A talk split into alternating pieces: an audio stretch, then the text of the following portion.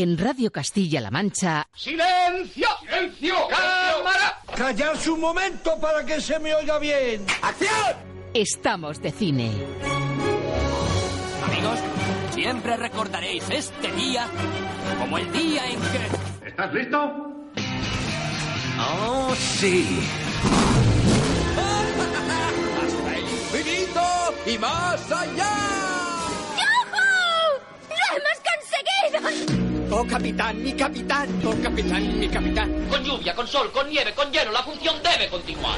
¡Soy el rey del mundo! Aquí comienza el programa de cine de Radio Castilla-La Mancha.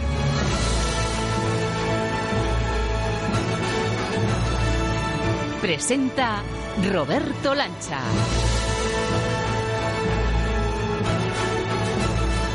Hola a todos, amigos y amigas, estimada audiencia, gracias de corazón por acudir una semana más a la llamada de Estamos de Cine. Qué gozada y qué privilegio poder abrir una semana más esta ventana al mundo del cine, las series y las bandas sonoras, y más poder hacerlo con todo y lo bueno que tenemos hoy que contarte. Por ejemplo, y que sirva como avance, Marta Lovera nos trae buenas nuevas sobre la película que va a ser continuación de la mítica Breaking Bad. Lo último sobre la peli en carne y hueso del nuevo Aladdin que está preparando Disney, la serie de terror que prepara Alex de la Iglesia para el sello HBO o el repaso a los BAFTA, los premios británicos del cine, que van a ser una gran pista de cara a los Oscar, que ya los tenemos por cierto a la vuelta de la esquina, apunta fecha, el próximo 24 de febrero. También tenemos que ponernos a pie de sala y contarte la avalancha de estrenos que han llegado a las pantallas. Alita, Ángel de Combate, que se parece un poquito a Ready Player One de Spielberg, Perdiendo el Este, Feliz Día de tu Muerte 2, El Candidato y la joya escondida de la semana, Cafarnaum, una película libanesa cuya calidad ya nos adelantó hace justo una semana nuestro crítico Alberto Lucchini y que en una semana opta de hecho al Oscar a la mejor película de habla no inglesa. Como escuchas, muchas novedades en las salas y un filtro crítico que nos servirá para elegir la opción más recomendable de la semana.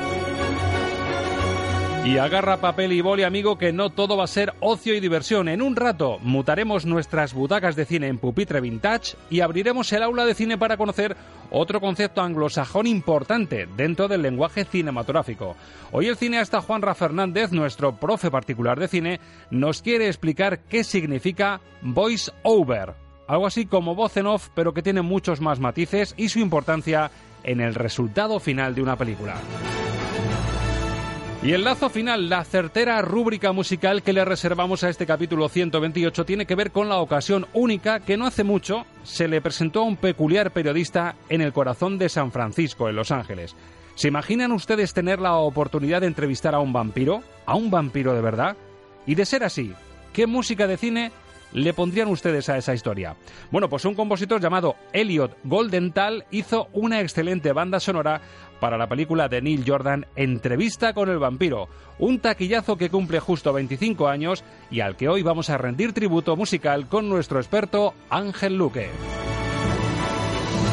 Así que ante este completo menú que desplegamos ante tu mesa solo nos cabe preguntar, ¿alguien da más? Como decía aquel viejo anuncio de los 80, busquen, comparen y si encuentran algo mejor, escúchenlo pero en otro momento, que ahora nos toca subir el telón a los de Estamos de Cine. Gracias por ser nuestros oyentes y por estar de cine con nosotros. Bienvenidos. Good morning! Rainbows are shining through. Good morning. Good morning. Bonjour. Bonjour. Buenos días. Muchas frías. Buongiorno. Buongiorno. Good morning. Guten Morgen. Good morning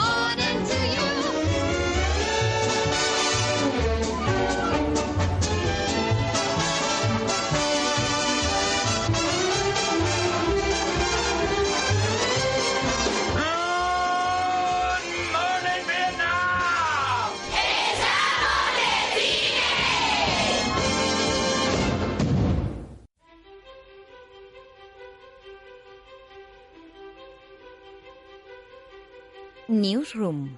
Las noticias más top de la semana con Marta Lovera. ¿Qué tal, Marta Lovera? Muy buenas. Hola, ¿qué tal? Esta semana es tú la que viene todo elegante. Hombre, es que me he ido yo también ahí de ceremonias de premios. Además veo ahí en la factura del- de la maleta que pone que vienes de Londres.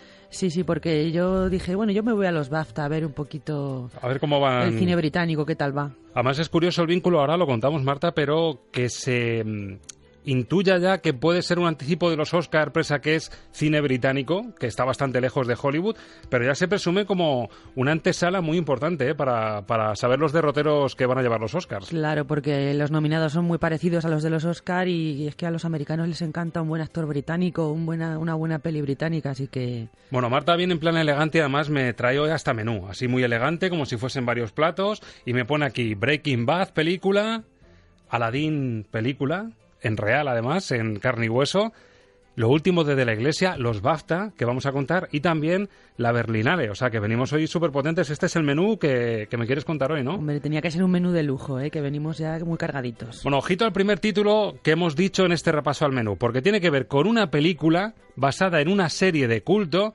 y Marta nos trae más detalles. Ojo a esta careta que es extendida de una serie que muchos de ustedes conocen y seguro les impactó.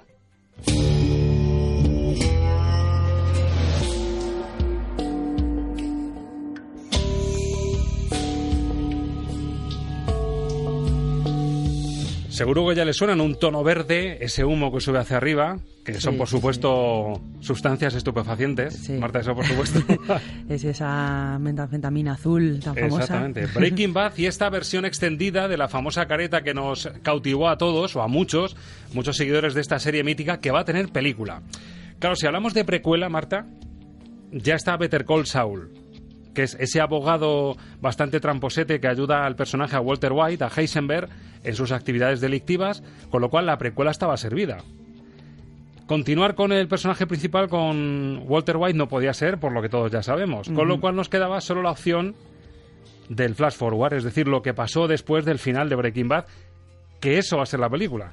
Pues sí, se confirma que va a ser una secuela centrada pues en Jesse, en Jesse Pinkman, y es lo que dices, es la mejor opción posible y además va a ser muy interesante mm, ver qué ha sido de Jesse después de ese emocionante final de la serie porque le vimos huir hacia adelante, por fin salir de ese agujero, pero claro, si hay película seguramente se meterá en otro agujero peor, pero bueno, eh, también sabemos que la película mm, va a estar producida por Netflix y por la AMC, que es el canal que, que hizo Breaking Bad en su momento, y como Netflix participa en la película, se va a ver primero en la plataforma de Netflix y en todo el mundo, y luego ya si eso en AMC.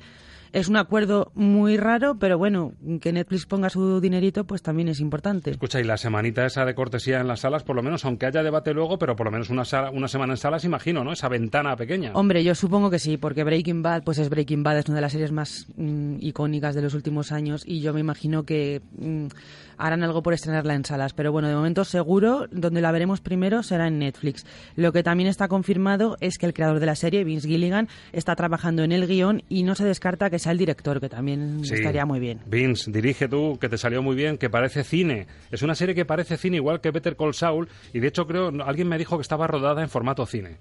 Better Call Saul y también Breaking Bad estaba rodada en formato cine, con lo cual vamos a tener esos super gran angulares, ese granulado también en el cine. Jesse Pickman, un personaje nuclear en la trama. Recordamos que Walter White era un profesor de física y de química, un experto expertísimo que no tuvo suerte en la vida, encima le detectan un cáncer, le ahoga la hipoteca y descubre que uno de los arrastrados que tenía en su clase, uno de sus alumnos, está forrado de dinero porque maneja y vende y trafica con, con la metanfetamina esta azul, el cristal azul, ¿no? Y entonces dice, bueno, vamos a ver, si este chaval, que era de los malotes de la clase, se está forrando, ¿cómo es posible que yo, que soy un superquímico y que lo haría perfecto, estoy aquí viviendo una vida absurda? Bueno, pues Pigman, en uno de los momentos clave de Breaking Bad, tercera temporada, diciéndole al protagonista lo que va a pasar en el futuro. ¿Y qué, qué pasará ahora? ¿Qué pasará ahora? Yo le diré que pasará ahora. Ese hijo puta de su cuñado está acabado, muerto. ¿Comprende? Voy a ser su dueño cuando esto acabe. Cada centavo que gane él, cada centavo que su mujer gane, será mío. Pues así se las gasta Jesse. Bueno, veremos si al final se cumple todo eso que él vaticinaba, pero bueno, él, él al final de la serie salió más bien diciendo, "Uf, quiero salir de aquí, dejarme en paz, quiero cambiar de vida, pero bueno, habrá que ver si lo Escapa por los pelos, es un personajazo. Si han hecho lo que han hecho con Saul, eh, ese abogado tramposete, seguro que con Jesse Pinkman hacen un peliculón y vamos a estar muy pendientes de él. Y atención a esto, otra película, venimos de dibujos animados, como va a pasar con El Rey León, que todavía no lo hemos visto en pantalla, pero tenemos más detalles de esto que viene.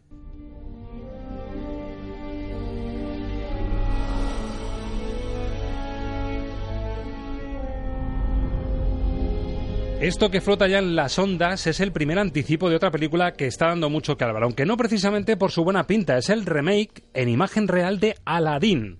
Marta, ya hemos podido ver este primer teaser y el resultado no ha convencido demasiado al público. Pues no, la verdad que desde que vimos esas primeras fotos promocionales, el aspecto de la película ha generado muchas dudas, porque parece un poco, digamos, pues cutre. no vamos a negarlo, parece bastante cutre. Primero era porque el genio, interpretado por Will Smith, no era azul, y ahora que hemos visto el tráiler y el genio si es azul, tampoco ha gustado. Eh, a ver, yo sinceramente mm, creo que hay que esperar un poquito. Tengo la sensación de que las críticas son un poco exageradas. No me parece mm, para tanto ese horror. Me parece interesante ese toque así un poco Bollywood que le han dado a la película y que puede resultar divertido. Y además, es que al final la gente está comparando todo el rato al genio de Will Smith con lo que hizo Robin Williams, que es el que le puso voz en la peli animada. No va a ser Robin Williams, no puede ser Robin Williams y ah, vamos a dejar a ver si Will Smith ha conseguido darle un poco su toque. Y si es verdad que sin haber visto todavía El Rey León en acción real, hay que decir que el tráiler sí que impactó más. Parecía que respetaba más la esencia de una de las grandes películas de Disney y en esta, aunque se centra en la escena de la cueva en la que Aladdin descubre la lámpara, de hecho es el final del teaser, del primer teaser, al protagonista Aladdin cogiendo la lámpara y el momento genio que vendrá después, ahí cortan. Entonces no ha impactado tanto como El Rey León, ha dejado un... También pienso que, a ver, Aladdin, como todas las de Disney, es muy mítica, pero lo del Rey León es que ya es mucho más grande. Nos gusta mucho más en general el Rey León que Aladdin. Y, y la nostalgia es más fuerte en ese sentido. Pero bueno, yo esperaría para ver la película que se estrena el 24 de mayo y ahí ya la ponemos verde o no, pero vamos a darle una La tenemos a oportunidad. tiro de piedra, sí, No está nada. todo, nos traes cositas además que están a punto de... Están de temporada ya comparado con lo que hemos esperado para Juego de Tronos, es que esto no nos parece nada. Bueno, más noticias. Llega Alex de la Iglesia y ojo porque se remonta muy lejos, ¿eh? A un traidor, quizá al traidor más conocido de la historia, Judas Iscariote.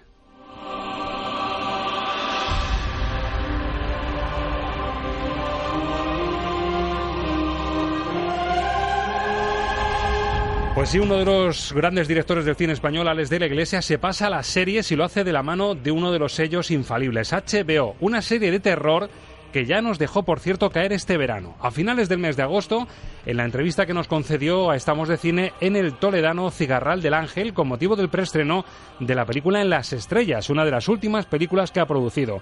Yo le preguntaba por eh, los proyectos que, estaba manejando para el futuro y ya nos dejaba caer esto. Quiero hacer una serie, estoy trabajando en una serie, una serie de terror, y luego me gustaría hacer una película, una, una nueva comedia, eh, pero no os puedo hablar de qué va porque porque da mala suerte, pero estamos en ello, sí. Bueno, pues nos quedamos con la primera parte de la respuesta. Ese anticipo de una serie de terror, claro, lo que no sabíamos es que iba a estar detrás HBO y que se va a remontar a Judas Iscariote y a las famosas 30 monedas de la traición.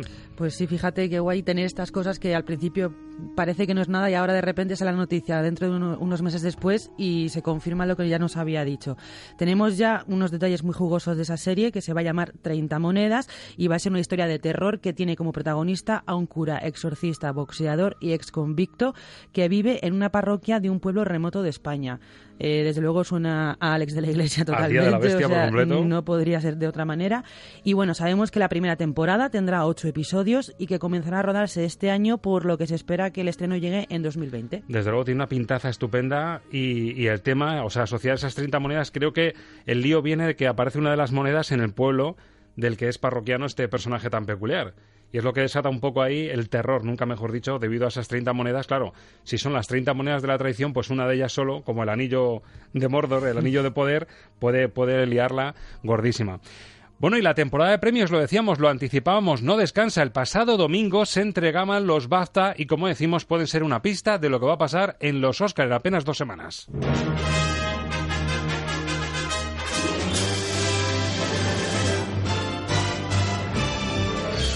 Gala por todo lo alto en el Royal Albert Hall londinense para celebrar los grandes premios del cine británico, donde Roma y la favorita fueron dos de las grandes triunfadoras allí en una butaca escondidita muy pendiente de todo, porque además eh, pilota inglés, sabe muy bien hablar inglés, entiende todo lo que pasa en la ceremonia, aunque reconoce que hay muchos españoles por allí. Marta Lovera, ¿qué te pareció la ceremonia? Uy, una maravilla. ¿Te gustó mucho glamour por allí? Sí, sí, todos vestidos ahí de largo. Y te vi poner fotos con Bradley Cooper, o sea, es accesible, yo me estuve codeando ahí con, con, todos, sí, sí, con todo el mundo.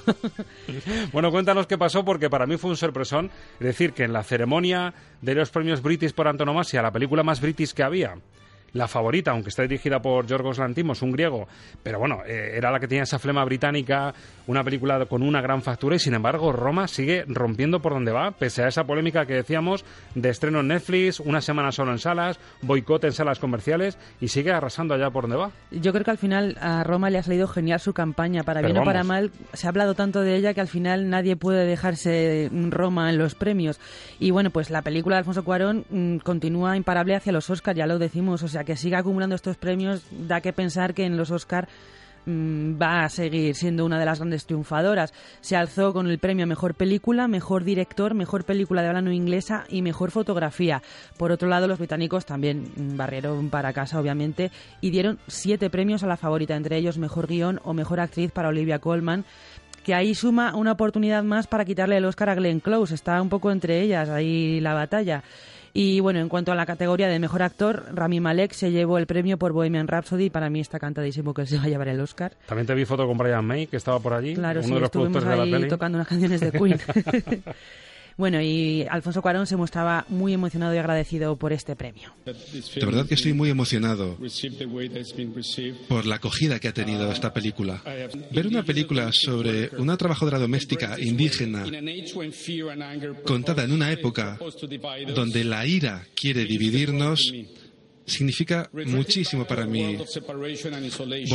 Volver a un mundo de aislamiento no es la solución para nada.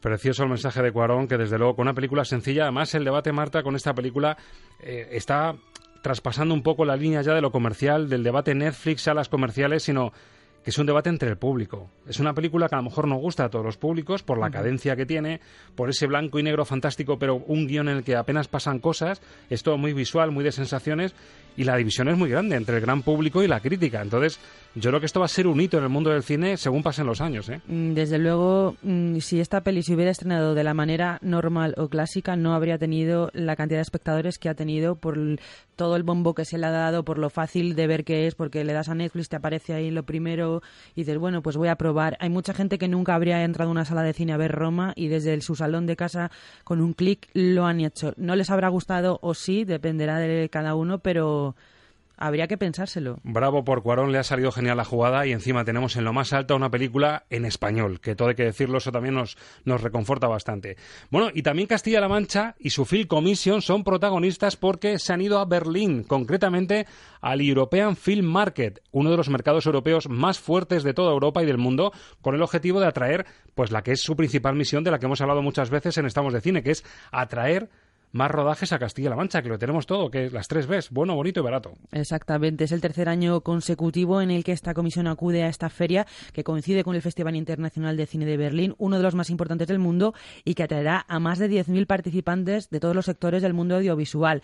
Es un espacio en el que los productores audiovisuales establecen reuniones y contactos para valorar destinos para sus rodajes y Castilla-La Mancha participa de la mano de la Spain Film Commission con la iniciativa Shooting in Spain que pretende pues eso, atraer más rodajes a nuestro país y nosotros en concreto pues aquí a Castilla-La Mancha que por cercanía con Madrid. Exacto, que siga la racha porque lo tenemos todo, aparte de escenarios naturales impresionantes, claro, el patrimonio cultural que tenemos y muchísimas facilidades. Así que queremos ver rodajes potentes aquí en la región y los contaremos justo en esta sección, Marta. Seguro que sí. Bueno, la semana que viene traemos más. Por cierto, un buen amigo me dijo el otro día que hay otro debate también en marcha muy importante, según se acerquen los tronos. Te propongo que encontremos a un super experto en la saga literaria de Tronos y sopesar, poner en la balanza hasta qué punto el guion de la serie, de lo que estamos viendo en televisión, se está empezando a alejar peligrosamente de los libros. Bueno, esto ya lleva pasando mm, dos o tres temporadas y de hecho mm, van a terminar la serie antes que los libros. Sí, porque está detrás, el propio escritor está detrás a mí de los me parece un poco triste si yo fuera el escritor que me terminen la historia antes que yo mismo, pero el señor nos ha dado prisa en acabar los libros. Nos proponemos eso, encontramos a un super experto barra friki, si lo queremos Sí. denominar así, y lo abordamos un día tranquilamente en Lo Newsroom. encontraremos seguro. Hasta la semana que viene, Marta. Adiós.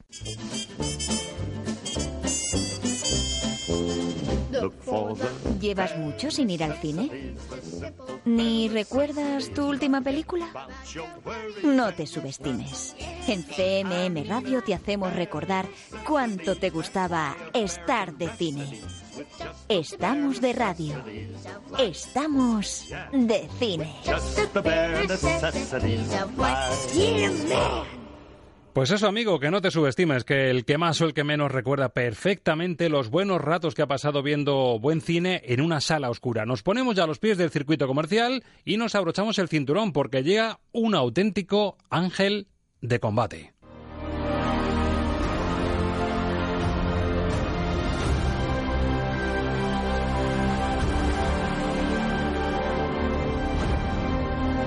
Los estrenos de la semana en el filtro Luquini. Y esto significa que este ángel de combate, esta alita, que llega a las pantallas con el sello de Robert Rodríguez y la producción de James Cameron, va a pasar por el filtro de nuestro crítico de cabecera que ya nos espera al otro lado del teléfono. Madrid, Alberto Luquini, muy buenas. Hola, muy buenas, con, con muchos años menos ahora mismo en la cabeza. Eso por, por, el, por el retardo a- al libro de la selva. Sí, sí, o sea, ha sido una, una absoluta regresión, que diría un psiquiatra. Es que ese mensaje hay que mandarlo, que la gente que a lo mejor lleva mucho tiempo sin ir al cine, que hagan un poquito de memoria, que todos tenemos ese recuerdo en la cabeza del gran rato que pasamos en una sala, seguro. Sí, bueno, es que yo creo que todo el mundo, alguno de los mejores momentos de su vida, los ha pasado en una sala de cine, seguro. Y puede ser por la película, por la compañía, por el momento, por cualquier razón, pero seguro que todos tenemos alguno de- los mejores momentos de nuestra vida en una sala de cine. Exacto, hay que rememorar un poco, eh, sacar esa esencia de Cinema Paradiso, que todos recordemos ese momento sala. Vamos a ver si lo de esta semana ayuda o no, que bueno, mm, viene con muchas novedades, pero no todas son de muchos quilates. Empezábamos con la música de este ángel de batalla, esta alita, que tiene un sello peculiar porque es Robert Rodríguez, el director de las míticas Four Rooms, Abierto hasta el amanecer, El mexicano, Spy Kids o Machete, y se atreve con una peli que invita a pensar un poco en Ready Player One, incluso en Blade Runner, el mundo de replicantes, inteligencia artificial, si me apuras. Una chica que es una especie, bueno, es, un homenaje a, a una historia manga, por supuesto. Rosa Salazar es una de las protagonistas y encarna a esta alita que se despierta sin recordar quién es en un mundo futuro que no reconoce. Y ahí aparece Christoph Waltz, que es otro de los reclamos interpretativos, es un médico compasivo que la va a hacer ver que detrás de esa replicante, como se les llama en Blade Runner, detrás de ese cyborg, hay un alma humana. ¿Te preocupa? ¿Que no sea completamente humana? Eres el ser más humano que he conocido jamás. Eres alguien muy especial. ¡Eh, chica! No una simple adolescente. Yo sí. Eres el arma más avanzada jamás creada. Yo no me quedo impasible ante la presencia del mal. Ella amenaza el orden natural de las cosas. Esto no es un juego. Es una cacería. Bueno, director de garantías, el sello, la pasta y el guion también de James Cameron, entre otros. En el reparto, como decíamos, Rosa Salazar, Christoph Wall, pero también Jennifer Connelly, eh, Ed Skrein, Marsala Ali, que está totalmente de moda. Es decir, toda la carne en el asador. Y yo no sé si esa mezcla de lo que he dicho, Alberto, es correcta. Que vemos un poco de Ready Player One, de inteligencia artificial, de Blade Runner. Bueno, yo aquí la referencia que más veo es Metrópolis. Metrópolis, madre mía, o sea, nos La- vamos al la- pasado. La, película de Fritz Lang. Pero, pero, ojo, mm, salvando mucho las distancias. ¿eh? mucho, mucho las décadas que la separan de ella, ¿no? No, en cualquier caso, mm, de, to- todo, de todas esas películas que, que has citado, tiene un poquito. Lo que pasa es que en la comparación con todas ellas, y no te digo con Metrópolis, sale perdiendo. Sale perdiendo. Pero eh, parece un producto, mm, lo compraba yo con Ready Player One en cuanto a grandeza. Se va a quedar en eso porque tampoco ha venido con mucha publicidad. eh, no es un título que nos suene mucho porque, repito, que viene del manga. ¿Esto va a tener el tirón esperado pese a la pasta que se le ha puesto? Yo creo que no, yo creo que no, y además es que es una película que ya viene maldita de, origen, porque Cameron ha estado casi 10 años detrás de, poner en pie este proyecto, eh, había renunciado a él ya en algunas ocasiones, y cuando, cuando vienen dadas así de mal en una película, al final lo que sale no es lo que tendría que haber salido y este es el caso. De hecho, yo creo que la película la tenía que haber dirigido Cameron, que ya después de tanto tiempo ha decidido rescatar a Robert Rodríguez y, lo que les ha salido es una película, pues evidentemente mm, visualmente muy impactante con esa mezcla de, escena de acción generada por, por ordenador y de, y de imágenes reales, eh, con un con unos actores que están muy bien, con unos efectos especiales maravillosos, pero que es una película que no es ni chicha ni limonada, es mm, bueno, vale, sí, qué, bonito lo que estoy viendo, pero qué, qué, poco interesante lo que me están contando, ¿no? Bueno, ha gustado en Internet, a los seguidores de Film Affinity le califican casi con un 7, 7,6 en Rotten Tomatoes, por, parecido en IMDB, a la crítica especializada aquí en España un poquito menos, 3 en Fotogramas, 3 Cinemanía, ¿qué le pone Alberto Lucchini para Metrópoli? Dos y medio. Dos y medio para El Ángel de Batalla, está Alita, que es uno de los estrenos destacados, no el único, porque aparte del vicio del poder y en esta recta final hacia los Oscar, aunque no es una de las candidatas, llega otra película que también nos parece que es terreno pisado. Se llama El candidato. Título original de Front Runner. Dirige Jason Reitman y el gran reclamo es Hugh Jackman esta vez convertido en político. Senador, ¿puedo hacerle una pregunta? ¿Cree que tiene un matrimonio tradicional? No tienes intimidad. Las cámaras llegan a todas partes. Lo único que te pedí fue que no me humillaras.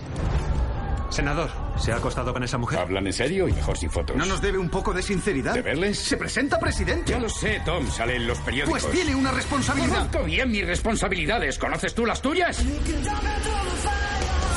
Claro, esto el cine americano nos lo ha contado tantas veces, no solo en pantalla grande, sino también a través de series, que esto ya no suena a terreno pisado. La historia de un candidato que tiene todas las posibilidades, pero que su pasado turbio le puede colocar en una situación peligrosa.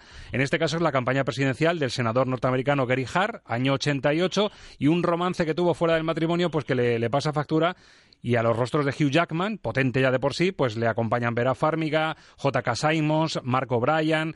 Es decir, otro reparto de garantías para una peli que se ha quedado en esta recta final a los Oscar muy descafinada, Alberto. Sí, que además yo creo que es una película que estaba pensada para competir por los Oscars.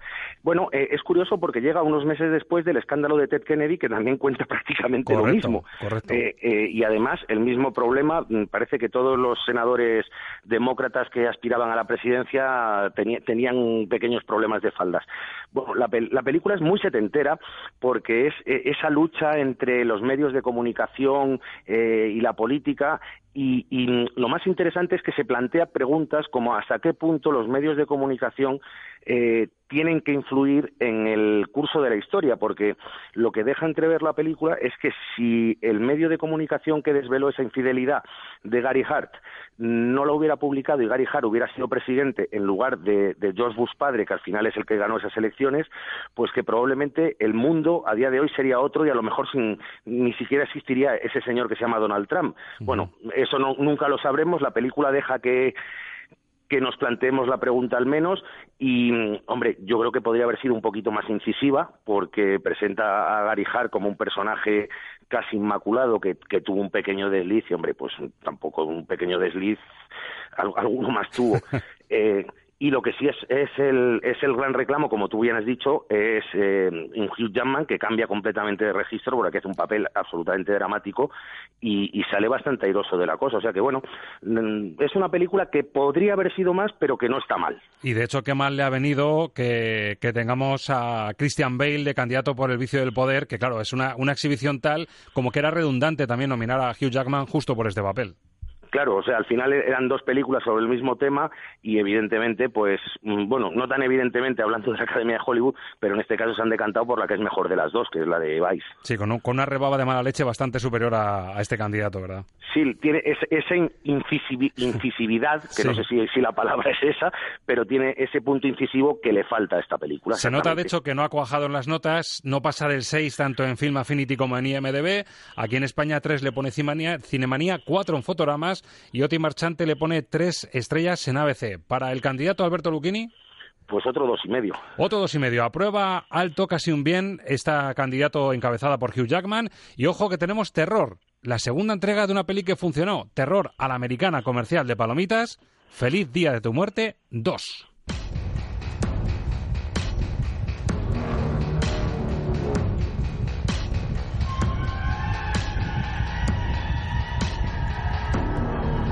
Lo estoy flipando. Es como si ya hubiese vivido este día. ¿Un déjà vu? Sí. Tu día ha vuelto a empezar al morir, ¿verdad? Sí. Creo que puedo echarte una mano. Yo me he muerto once veces. Yo tenía que revivir el mismo día una y otra vez. Hasta que alguien con una máscara de bebé me mataba la noche de mi cumpleaños. Creí haber zanjado el bucle, pero ha vuelto. Dios mío, todo es diferente. Esta vez viene a por todos nosotros. Si no reinicias el día y vuelves a intentarlo, moriremos para siempre. Tengo que morir una y otra vez.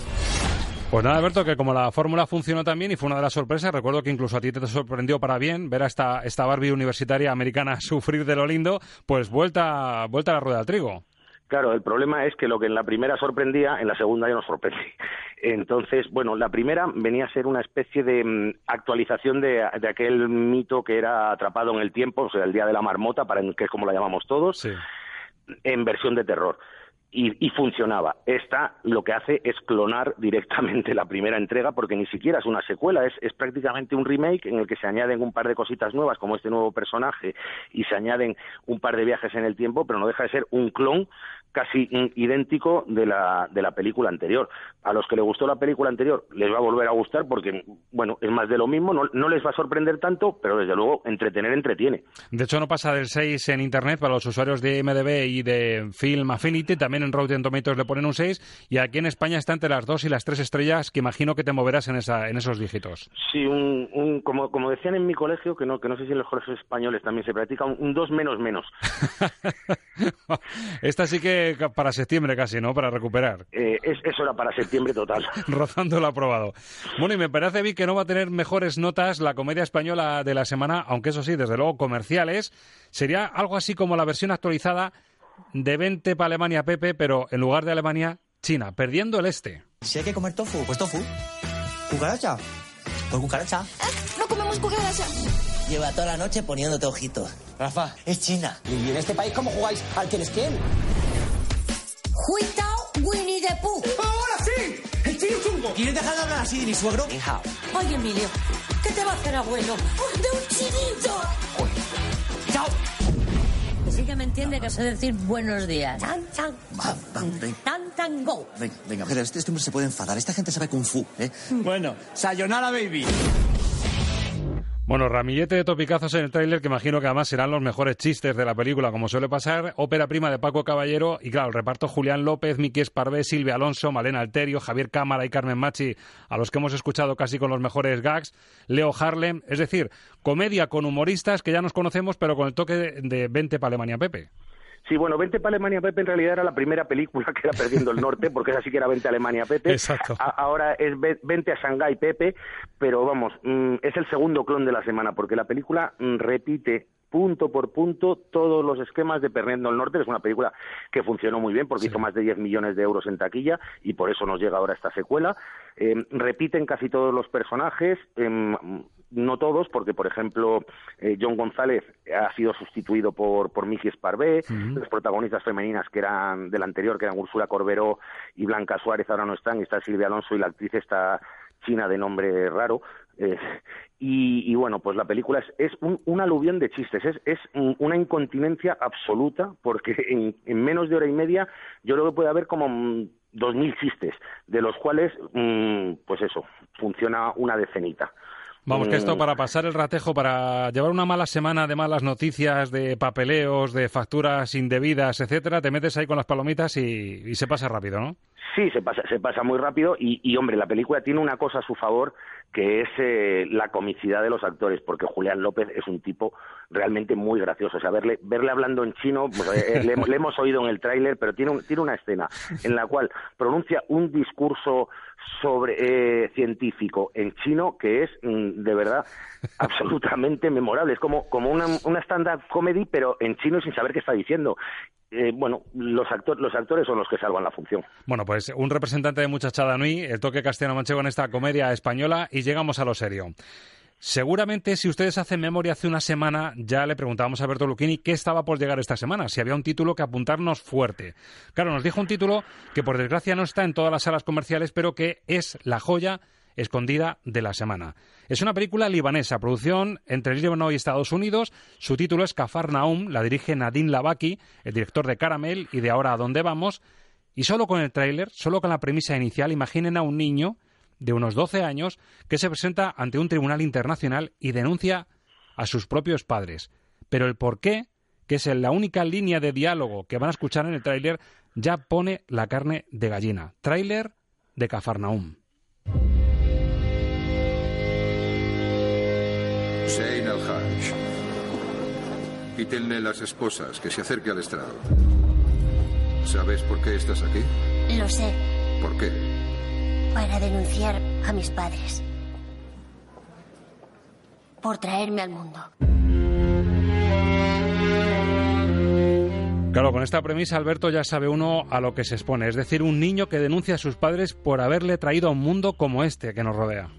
Bueno, por haberle traído un mundo como este y no solo por haberle traído un mundo como este, sino por, por empeñarse en tener hijos sin tener la posibilidad de sacarles adelante. Porque resulta que, que- que los padres eh, lo único que hacen en la vida es tener hijos. ¿Y tener hijos para qué? Si no, les, si no tienen para darle de comer a los que ya tienen. Entonces se junta eso con la situación social, económica y política que vive el país y, y, pues este niño dice, "Ve, pero yo para qué nacido, para venir aquí a sufrir, pues para eso estaba mejor donde estaba. Y, y bueno, la película mm, es, es tremenda, a- apela a la sensibilidad del espectador, porque además el, el niño, vamos, mm, quiero decir, hasta los que no les gusten los niños no tienen más remedio que derretirse viéndole la mirada que lo dice todo con, con esos con esos ojos dolientes y, y es una película conmovedora, con mucha poesía, que, que de verdad, pues como, como te decía yo antes fuera de micro, eh, es como si te estuvieran dando martillazos en, el dedo pequeño del pie durante dos horas y uno sale con, con el alma dolorida del cine. Cine del bueno, cine de verdad, premio del jurado en Cannes, absolutamente candidata a todos los mejores premios del año. Y esto le pasa un poco, pues, si lo hablamos en clave deportiva, al que ha tenido que convivir siendo ciclista con Indurain, siendo futbolista con Messi. Es decir, esta película, si no fuese por Roma este año, sería clara candidata y favorita al Oscar a la mejor peli de habla inglesa. Sí, es bueno, es lo que en, en el ciclismo siempre se llamó el síndrome de pulidor, ¿no? Exactamente. Que, que- que se, que se pasó toda, toda su carrera a la sombra de Eddie Merckx y, y no ganaba ni a las tabas. Exacto. Pues, pues eso, eh, es una película que perfectamente podría ganar el Oscar a la mejor película extranjera, pero es el año de Roma. Eh, de hecho, mm, bueno, es que este año el nivel de las películas extranjeras, o- ojito, eh, porque está Cold War que tampoco se lo va a llevar y es otra película que, que cualquier otro año se lo hubiera llevado de calle. Desde luego será la categoría estrella y haremos nuestra quiniela, pero ojo a las películas. Nos llega Cafarnaún esta semana, apúntenla y si la encuentran en algún sitio, por favor, prueben a verla porque es cine de altura. De hecho, las notas notable altos, 7 en Film Affinity, 8,3 en IMDb, 8 en Rotten Tomatoes, 4 en Cinemanía, 4 Fotogramas, 4 Bollero en el país, Alberto Lucchini. Cuatro. 4 también, clarísimo para Cafarnaún. La semana que viene, que nos apuntamos, Alberto? Danos esperanza. Pues la semana que viene se estrena una película muy peculiar que es Destroyer, ¿Sí? eh, protagonizada por una Nicole Kidman irreconocible, haciendo un personaje eh, absolutamente novedoso en su carrera y además eh, que se presenta con dos edades distintas que, que ya comentaremos porque es muy divertido. Me gusta. Destroyer con Nicole Kidman. Alberto, qué placer hablar de cine contigo y de novedades. Qué placer hablar de cine siempre. Hasta la próxima. Chao.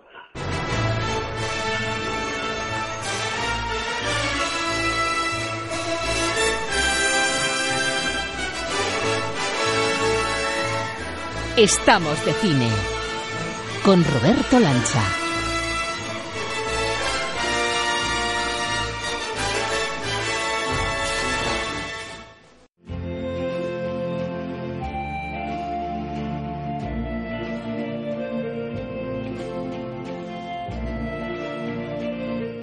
Cine, el abecedario del séptimo arte con Juanra Fernández. Nueva masterclass de cine con nuestro profe particular, al que además pillamos, pese a estar en fin de semana, trabajando en su estudio. Juanra Fernández, muy buenas. Hola Roberto. Sonido y música sobre Rocambola. Sí, supervisando sonido y música, a ver, a ver qué tal quedan ya con la imagen puesta. Bueno, sensaciones, esto huele a recta final, a últimos retoques, ¿no? Suele ser el tramo final de la postproducción. Es uno de los tramos finales. Sí. Quedan unas cuantas va- curvas, todo- ¿no? Todo va parejo, hay muchas curvas y muchas tramas paralelas que, que se van juntando, pero bueno, ya vamos confluyendo todos y, y ya va, va siendo un resultado único y final. Bueno, música, estilo, es vertiginoso, es agobiante, es... mm, cuéntanos, un, un adelanto. Claro, hay que buscar un poco el suspense, ¿no? Ujú. Ese sonido de un chelo inquietante pues, que nos va arrastrando a lo largo de la acción de la película. Los ecos de Bernard Herrmann, hay un poco de influencia de Herrmann, ¿no? Pues sí, seguramente. Eso te lo tendría que decir el compositor en quien se ha influenciado más, pero, pero seguramente. Le sondearemos, le interrogaremos. Bueno, le llegamos a la letra V y la verdad es que por lo que me has contado por WhatsApp justo cuando estábamos preparando la sección, me gusta el término voice over, es decir, eh, la voz sobre. Sería textualmente desde, desde el inglés. Invita a pensar en voz en off, pero me decías que no se limita solo ese voice over a la voz en off.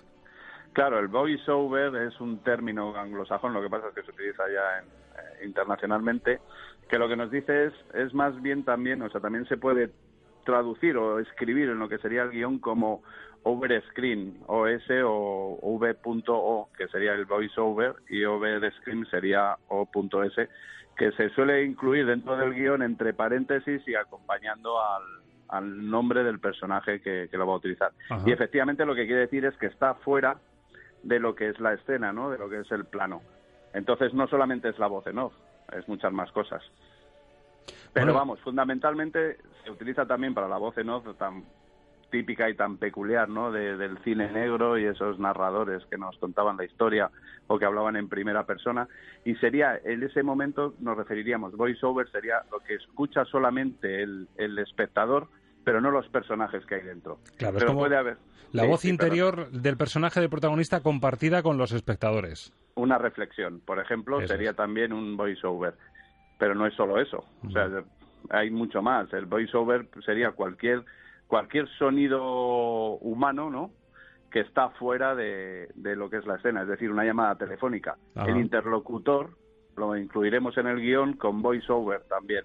Es decir, se pondrán sus frases, pero ya sabemos que a la hora de rodar o a la hora de montar, pues ese voiceover eh, se tendrá que distorsionar poniéndole un sonido telefónico. Claro. O, por ejemplo, una llamada desde otra habitación, un grito de alguien, cualquier ruido humano, una llamada a través de una ventana. Todas las voces que, que entran en lo que es la acción, pero desde fuera de la escena es el voiceover. Bueno, desde luego, si hablamos de guion y de creatividad, una buena voz en off, mm, lo ceñías tú al cine negro, pero claro, como guionista también, si se hace bien, si es un buen guion, el juego que puede dar y cómo puede envolver una buena historia, cómo nos puede conducir a lo largo de toda la trama una buena voz en off bien escrita ¿eh? y bien pronunciada, claro. Sí, y eso que Robert McKee, por ejemplo, en su guion, en su famoso libro El guion, él desaconseja la voz en off, pero hay muchos autores que, les gusta y que, la utilizan, ¿no? Es un recurso narrativo muy bueno. y que le han llevado a la contraria. Teníamos un ejemplo muy reciente, Juanra, porque no hace mucho tocamos un especial banda sonora de cadena perpetua, en el cual, claro, la voz en off de Morgan Freeman, ese protagonista, pero que es secundario a la vez, es el que nos conduce en esa trama tan maravillosa en esa peli. Vamos a escuchar este ejemplo porque denota muy bien cómo una buena voz en off, un buen, buen guion, nos puede envolver en la historia de una manera tan magnífica, y más con esa voz de doblaje que en España disfrutamos de Morgan Freeman. Pasó más de un mes hasta que por fin abrió la boca para decirle más de dos palabras seguidas a alguien. Y resultó que ese alguien fui yo. Soy Andy Dufresne. El banquero homicida. Según me han dicho, tú consigues cosas. Puedo conseguir algunas cosillas. Hemos escuchado la voz en off de Morgan Freeman y justo cómo enlaza con la acción real de la película, cómo ya se dirige y nos cuenta el momento en el que precisamente conoce al protagonista, Tim Robbins. Sí, exactamente. Eso es, es uno de los hilos conductores, ¿no? El voice-over, la voz en off, por ejemplo, se utilizó mucho en el cine negro, pero también en el cine negro actual, sospechosos habituales o, Mm. o La Dalia Negra, cualquiera de estas películas, eh, se recurre mucho a ese tipo de, narrativa, ¿no?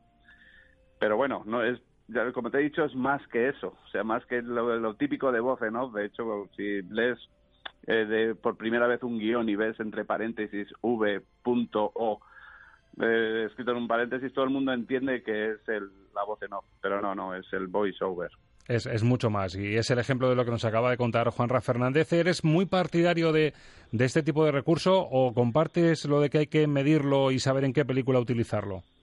Bueno, yo no soy muy de voz en off, pero sí del voiceover. Evidentemente, para crear tensión hay que jugar con los sonidos de fuera. Y yo lo hago normalmente cuando introduzco una conversación telefónica, hay veces que lo hago de dos maneras completamente diferentes. La primera es que al interlocutor no se le oye, Ajá. solamente estamos oyendo al personaje que hay en pantalla, pero otras veces por necesidad narrativa sí hay que oír al interlocutor. Claro. Entonces, bueno, esas dos formas serían las más habituales. Y además es un poco un reto de guion también, que sin escuchar al interlocutor, a la otra persona que está al otro lado del teléfono, por las respuestas del que sí oyes, intuyas lo que puede estar pasando. Eso también es un poco jugar con el suspense de la acción, ¿no? Efectivamente, y es mucho más interesante. A la hora de escribir es, más divertido, pero hay veces que ya te digo que es completamente necesario que se oiga el interlocutor. Ahora mismo todos los oyentes que nos están oyendo, esto es un voice-over, ¿no? Claro. Dentro de su vida propia y de su coche o de su salón donde estén escuchándonos. Es un run run que está por ahí flotando. En la prueba de sonido que estáis haciendo y de música, eh, eh, ¿se han colado muchos voiceover? ¿Has utilizado muchos? Bueno, en esta película sí, sí hay y algunos, bueno, pues se graban después, no, lo- no los grabamos en el momento, pero evidentemente hay referencia, como son acciones, hay acción y respuesta, ¿no? Es decir, reacción a, a esa acción, a ese sonido, pues hay que grabarlos después en lo que sería un wild track, que eso es otro término que, mira, la semana que viene podríamos utilizarlo. La W. sí, justo me acaba de llegar. Nos lo la apuntamos en la, en la nota. Ya tenemos para la clase que viene, chicos, deberes para, para la Pues semana que viene. Entonces no hablamos ya de wild track hoy. Pero bueno, eso sería eso. Son esos sonidos que hay que grabarlos después. Se graban in situ o se graban en un estudio. Aquí, de hecho, algunas frases que nos faltaban, pues las hemos estado grabando aquí en el estudio. Pues me encanta. Deberes para la próxima semana. Ya sí que parece un aula de cine de verdad esto. Chicos, para la semana que viene ir investigando a ver qué, qué encontráis sobre este término, que la semana que viene ya os cuento y os pongo los puntos sobre las sillas. Así que te tomaremos la palabra, Juanra. Bueno, pues encantado. Feliz jornada de trabajo, que, que siga bien ese chequeo, esa postproducción de, de Rocambola y nos encontramos la semana que viene con la W, la W de los anglosajones, nuestra W aquí en España. Juanra, muchas gracias. Bueno, gracias a ti. Un placer. Hasta la semana que viene.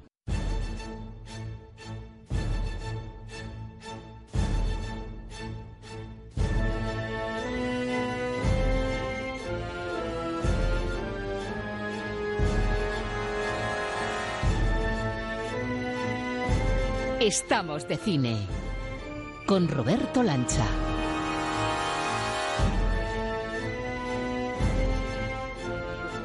Y con este marchamo tan imponente y agarrándose a la butaca, también estamos a esta hora con Ángel Luca. Ángel, muy buenas. Muy buenas, Roberto. Esto también parece que fue ayer. Parece que estábamos a la puerta de los Cárpatos en ese viaje iniciático que hicimos para descubrir a ese conde misterioso. Que bien lo pasamos con el especial de Drácula de Coppola. ¿eh?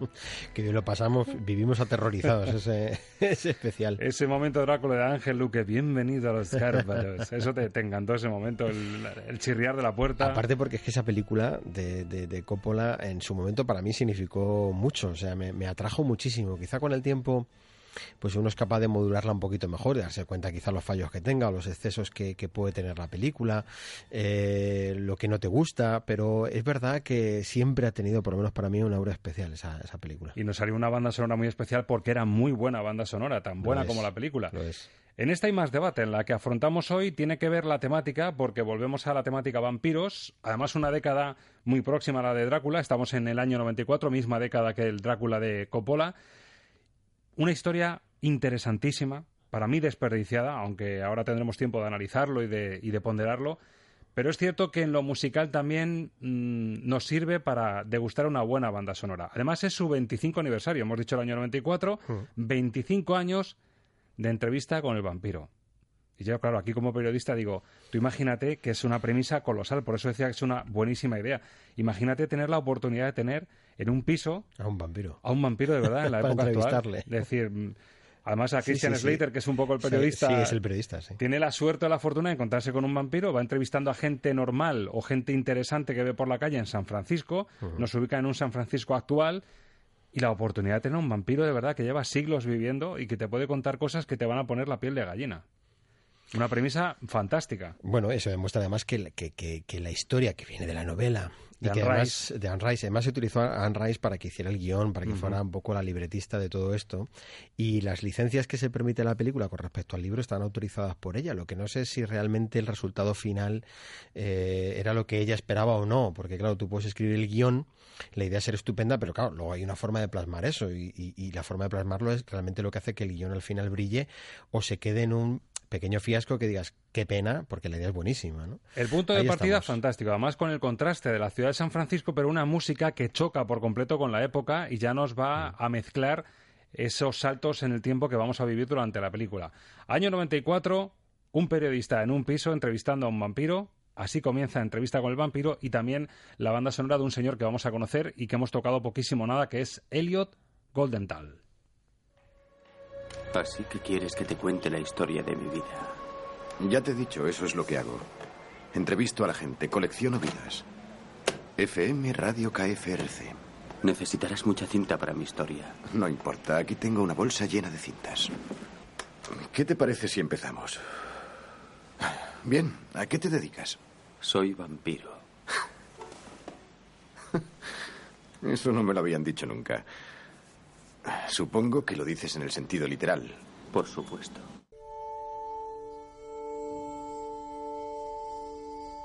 Lo que ves es lo que oyes. Música para soñar cine con Ángel Luque.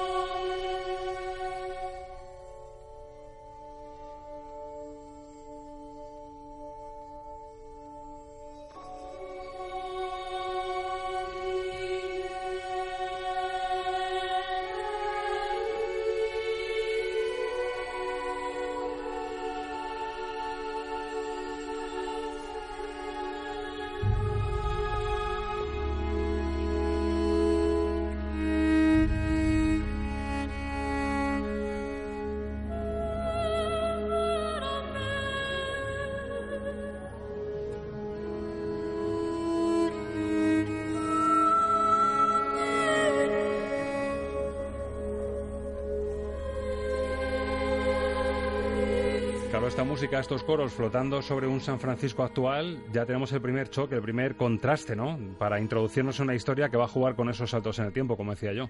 Es la forma de meternos en la máquina del tiempo, la forma de empezar a navegar, pero no solo de empezar a navegar a una época histórica diferente, sino de empezar a navegar a un mundo eh, que ya, evidentemente, con esta música se intuye tenebroso, se intuye la oscuridad que, que hay detrás y, y, nos mete en ese ambiente ya gótico, un gótico. Claro, hay que pensar que antes han mencionado al Drácula de, de Coppola, hemos empezado hablando de él, y claro, es inevitable porque eh, esta década de los 90, sobre todo los, inicios, el Drácula de Coppola es del año 92 y esta película es del año 94, pues eh, supone una apuesta por eh, re, reavivar, volver a traer eh, el mundo vampírico al cine, en unos tiempos en los que ya prácticamente ese género, eh, porque podemos hablar que es casi un género dentro del género del terror, es el género de los vampiros, ¿no? Pues había desaparecido de, de, de, de, estas películas. El cine, evidentemente, tiene sus procesos, tiene sus épocas, y una de las épocas eh, que se intenta vivir en esos años 90 es esta. La historia, eh, aunque tiene un tinte totalmente actual, porque efectivamente la entrevista a un vampiro que se produce contemporánea totalmente, pues eh, el, compositor, porque claro, hay que decir otra cosa que es importante para entender esta banda sonora. Y es que la, el compositor que iba a ser de esta obra es George Fenton. George Fenton es el compositor del, director, el compositor de cabecera habitual de, de, Neil Jordan, que es el director de esto, de esta película. Y meses, como ya hemos escuchado aquí en la sección en algunos momentos, ha pasado, esto suele pasar. Meses antes, muy pocos meses antes del estreno de la película, rompen relación y la música de Fenton desaparece de la película. Se decide que no va a estar.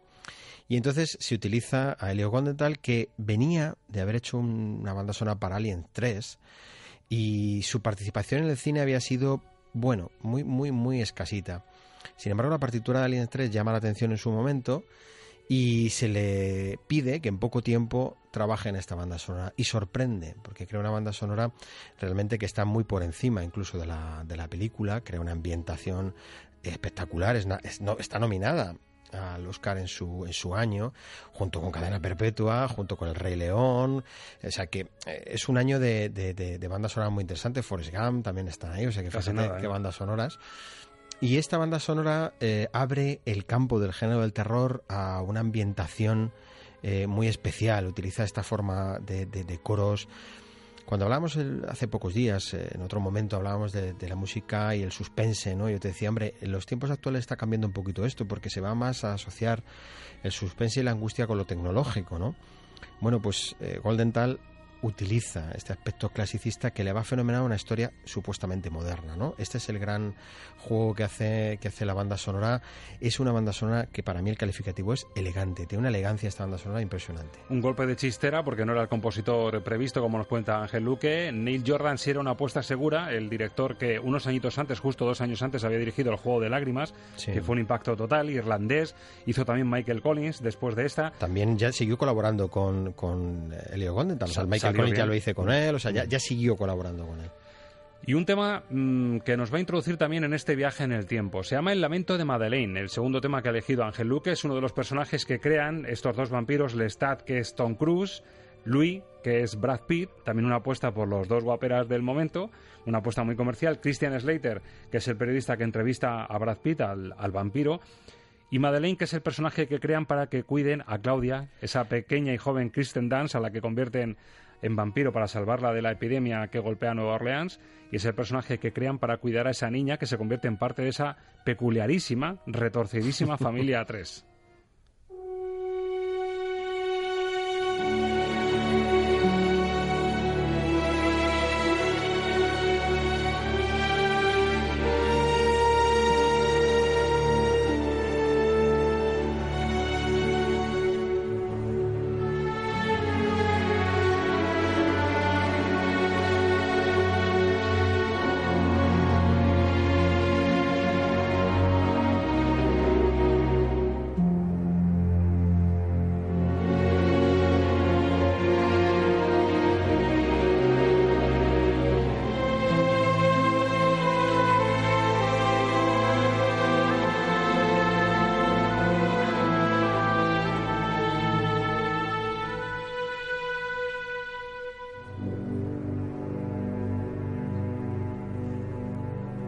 Hablabas, Ángel Luque, de una composición muy elegante y este es un ejemplo perfecto. Como un personaje bastante secundario, porque no es de los principales esta Madeleine, y sin embargo, qué, qué tema tan bonito tiene este lamento de Madeleine, que además se convierte en uno de los momentos álgidos de, de la película, uno de los momentos que, que te impone.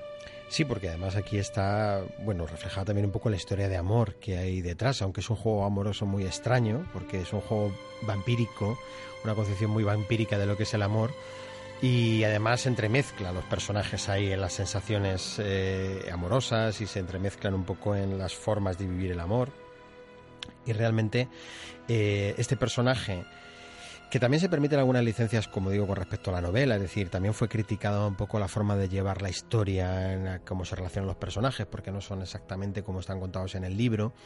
Y eso yo creo que viene un poco marcado también por los actores que, se eligen, ¿no? Eh, hay, ciertas cosas que se esperaban un poco de la película, siendo Tom Cruise y siendo Brad Pitt, pues dos de los emblemas de los 90, sin duda alguna, en cuanto a lo que son los, los grandes iconos, eh, además eh, con muchas fans y todo este fenómeno, ¿no? Ahí tenemos, no se nos olvida, Antonio Banderas en esta película también. Armand. Armand. en un personaje que hace Antonio Banderas que yo tengo que decir, sinceramente, que aunque es breve, es cortito, a mí no me disgustó del todo, fíjate, No, no, no. no- no me parece que está nada mal en este, Su este presencia no está nada personaje. mal. Además, cuando tú tocas una historia como esta, como pasó también en Los Inmortales, por ejemplo, con Sí. Sean Connery, siempre te vas a encontrar la impronta española, hispana. Sí. Tú recorres el tiempo, la historia de Europa, incluso de América, te tienes que encontrar un personaje español que son los que han vivido casi todas las épocas clave de la historia. Mm. Y es el papel de Antonio Banderas. Lo que es un absoluto horror es el doblaje. Era la época en la que todavía Sí. se doblaba a sí mismo. A sí mismo, sí. Y es un auténtico horror el doblaje Eso de Antonio es Banderas. horrible, sí, es horrible.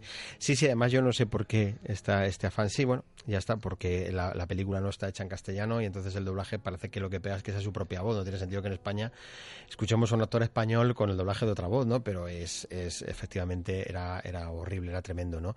Y la interpretación de, de Brad Pitt y de, y de Tom Cruise tampoco es una cosa. Yo creo que es lo que baja un poquito hacia abajo la, la historia, fíjate, porque la, la- la apariencia que se le quiere dar, eh, la estructura tan original que tiene, la historia que es originalísima, la banda sonora acompaña, yo creo que magníficamente, y el nivel interpretativo, yo creo que los actores no llegaron a cuajar realmente el tipo de, de película que estaban haciendo, ¿no? Y ahí Esa- es falla un poquito. Esa apuesta de la época por esos iconos de belleza y esos iconos, tanto banderas a la Claro, española están puestos como por esa razón, realmente. Exacto. Fue una flor del momento, fue un exitazo del momento, pero claro, ha resistido pero el paso del tiempo precisamente Sí. porque se fue a lo fácil de ese momento.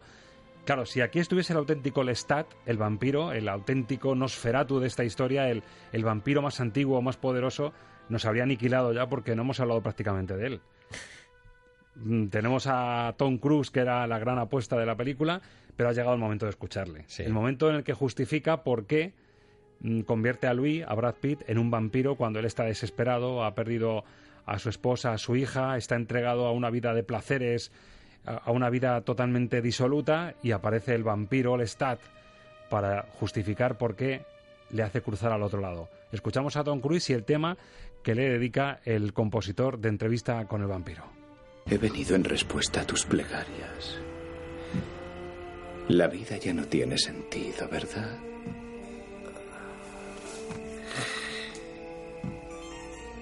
El vino no tiene sabor. La comida te produce náuseas. Parece que nada tiene razón de ser, ¿verdad? ¿Y si yo pudiera devolverte todo? Calmarte el sufrimiento y darte otra vida.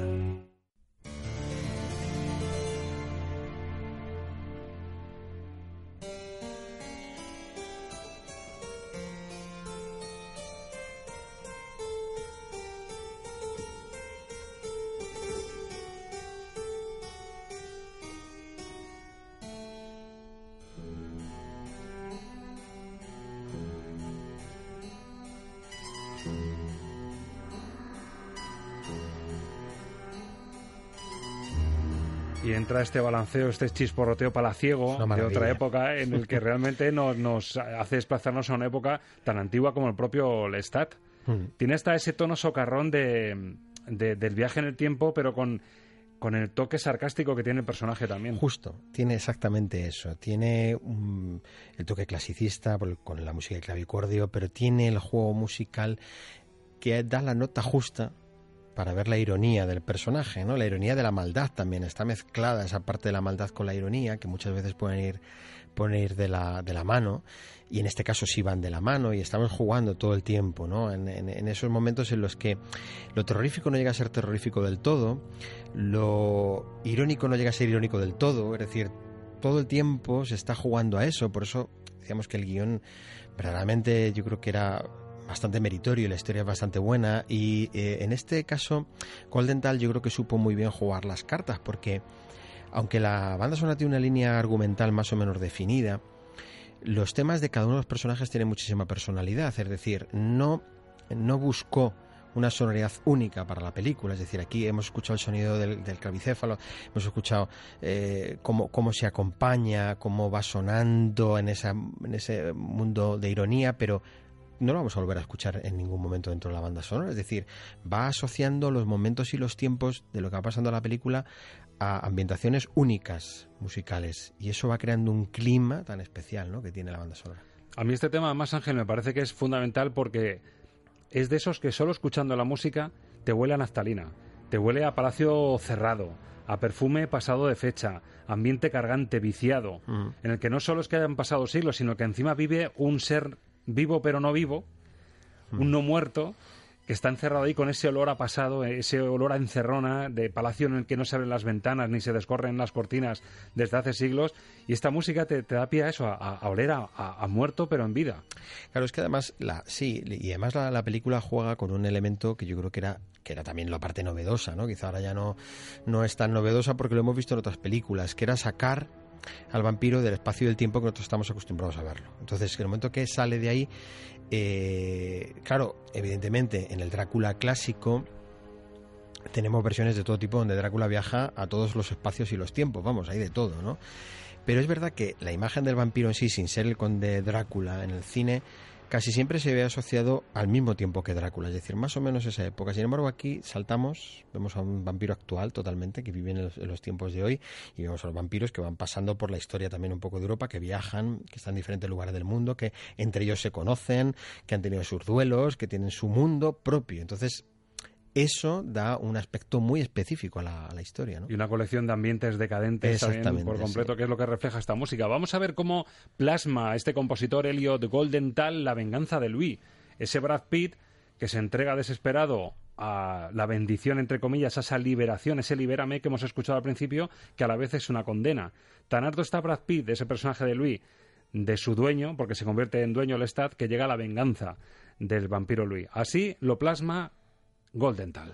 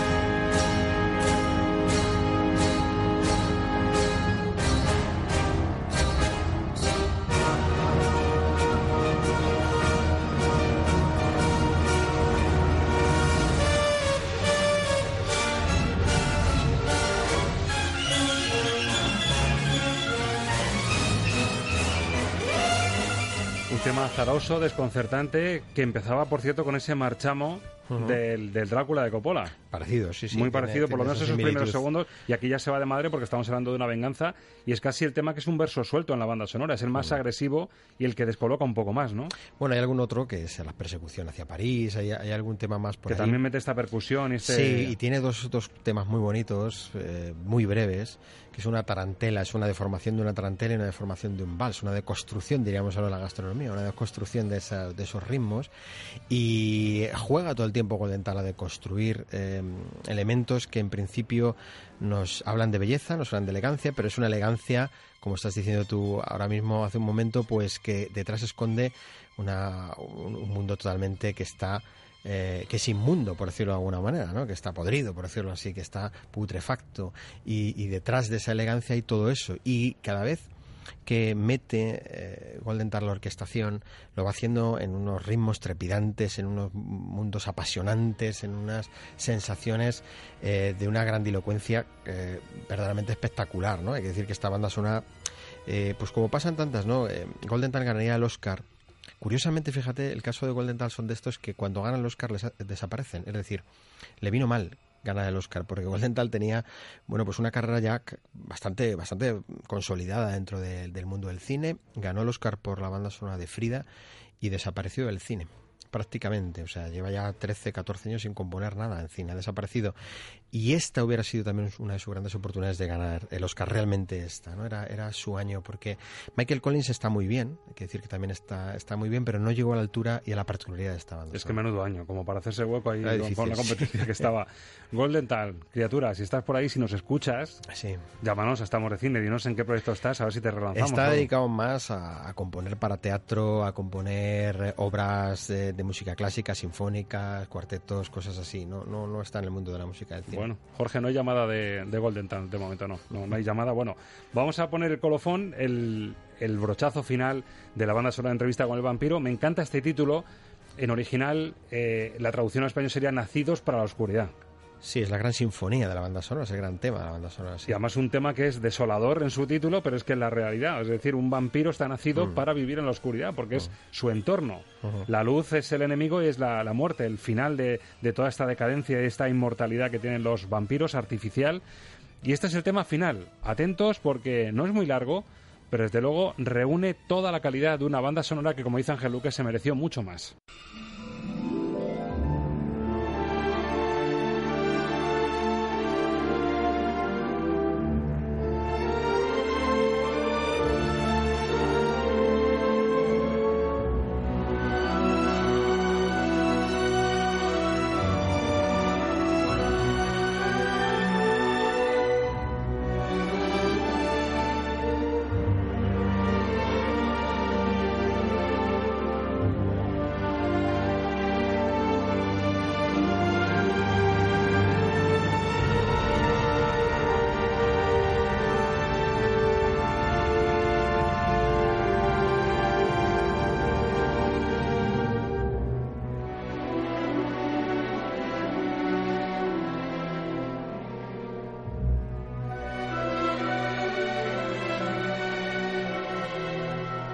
Un tema bellísimo para cerrar esta entrevista con el vampiro y que vuelve a destilar algo que hemos paladeado ya y degustado en, Estamos de Cine, Ángel, que es esa, esa presencia de la luz y de la oscuridad, ese debate en el que una melodía parece que nos va a llevar a lo más alto, que nos va a hacer volar, pero nos arrastra de nuevo a la oscuridad esa mm, alegría para vivir, pero que se convierte en muerte y destrucción, que es un poco a lo que juega la liberación, que acaba siendo condena, que decíamos al principio. Sí, están esos elementos y está la elegancia total. Es decir, aquí es un tema casi homenaje a lo que pudo haber sido y no fue, es un homenaje a un mundo inexistente. eh, a la suposición de que ese mundo en algún momento fue de otra manera y esos personajes vivieron otro tipo de vida, a la elegancia que ya no tienen y a la aristocracia supuesta que representan. O sea, es una, una mezcla de muchas cosas. Este tema tiene dos partes. Una primera parte más extensa que suena al principio de la película, que es cuando nos introducimos en este mundo, cuando empieza a narrarse la historia y el final, es decir, cómo empieza y cómo acaba. Es- es- estos personajes eh, y esta historia, como si dijéramos, bueno, era recapitulando, todo aquello ya no existe en cierta medida, entonces nos adentramos en ello y salimos de ello por la misma puerta. ¿eh? Y es también la evocación de un mundo mágico, de un mundo diferente, del mundo de la ficción que también la música tiene que ayudar a entenderlo y adentrarnos en él y este tema es, un tema perfectamente eh, resumen de lo que nos encontramos en toda la historia, ¿no? Vasos comunicantes en la historia de un vampiro. Un pasado que parece remoto, pero que a la vez se hace presente porque sigue vivo. Mm. A su manera, pero su manera. sigue vivo. Me quedo con el titular de En lo que pudo ser y no fue, porque yo creo que lo que le pasó a la entrevista con el vampiro. 25 años después también hago yo otro titular, como periodista. Y es que salió bastante mejor parado con el paso del tiempo Golden, Golden Tal con esta composición que el propio Neil Jordan como director de la película. Sí, yo creo que Neil Jordan es, es el juego de lágrimas, es Michael Collins. Y entrevista con el vampiro está ahí y, y es, eh, yo creo que más simbólica, fue un fenómeno social que lo que luego en el cine ha dejado, ¿no? Por cierto, nos encanta el Drácula de Coppola, ese, digamos, un poquito artificial Bram Stoker's Drácula. Y yo digo en las ondas en alto, no sé si lo compartes Ángel, que la gran película sobre Drácula y sobre los vampiros está por hacerse. Sí, sí, sí, vamos, lo comparto perfectamente. Es un poco un resumen de todas las que se han hecho y ninguna de ellas. O sea que Yo sigo esperando con mucho interés la posible traslación al cine, que algo ha tenido que pasar ahí a ver si sondeamos, de la historiadora. Es una historia preciosa que ahonda perfectamente en la historia del auténtico Drácula y que por lo que sea todavía no se ha atrevido el mundo del cine ni Hollywood a dar el salto. A ver si... quizás es difícil de guionizar. Sí, puede ser difícil de guionizar, pero me da que da para una buena banda sonora y para una buena Sí, película. seguro que sí. Así que a, lo que- a los que nos estén oyendo, a los reyes midas del cine, de Europa, de Estados Unidos, por favor, la gran película de Drácula todavía está por hacer.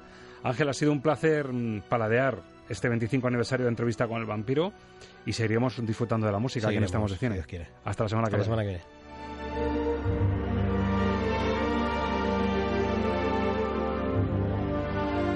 Amigos, señoras, señores, ha quedado un poquito frío, ¿verdad? Eso del título de Nacidos para la Oscuridad. Nosotros nos sentimos más nacidos para la luz, nacidos para disfrutar de momentos como este, de buena música, de buen cine. Si les parece, en siete días la misma butaca que tanto te gusta la tienes reservada para seguir disfrutando de este buen rato de radio en compañía. Feliz semana de cine.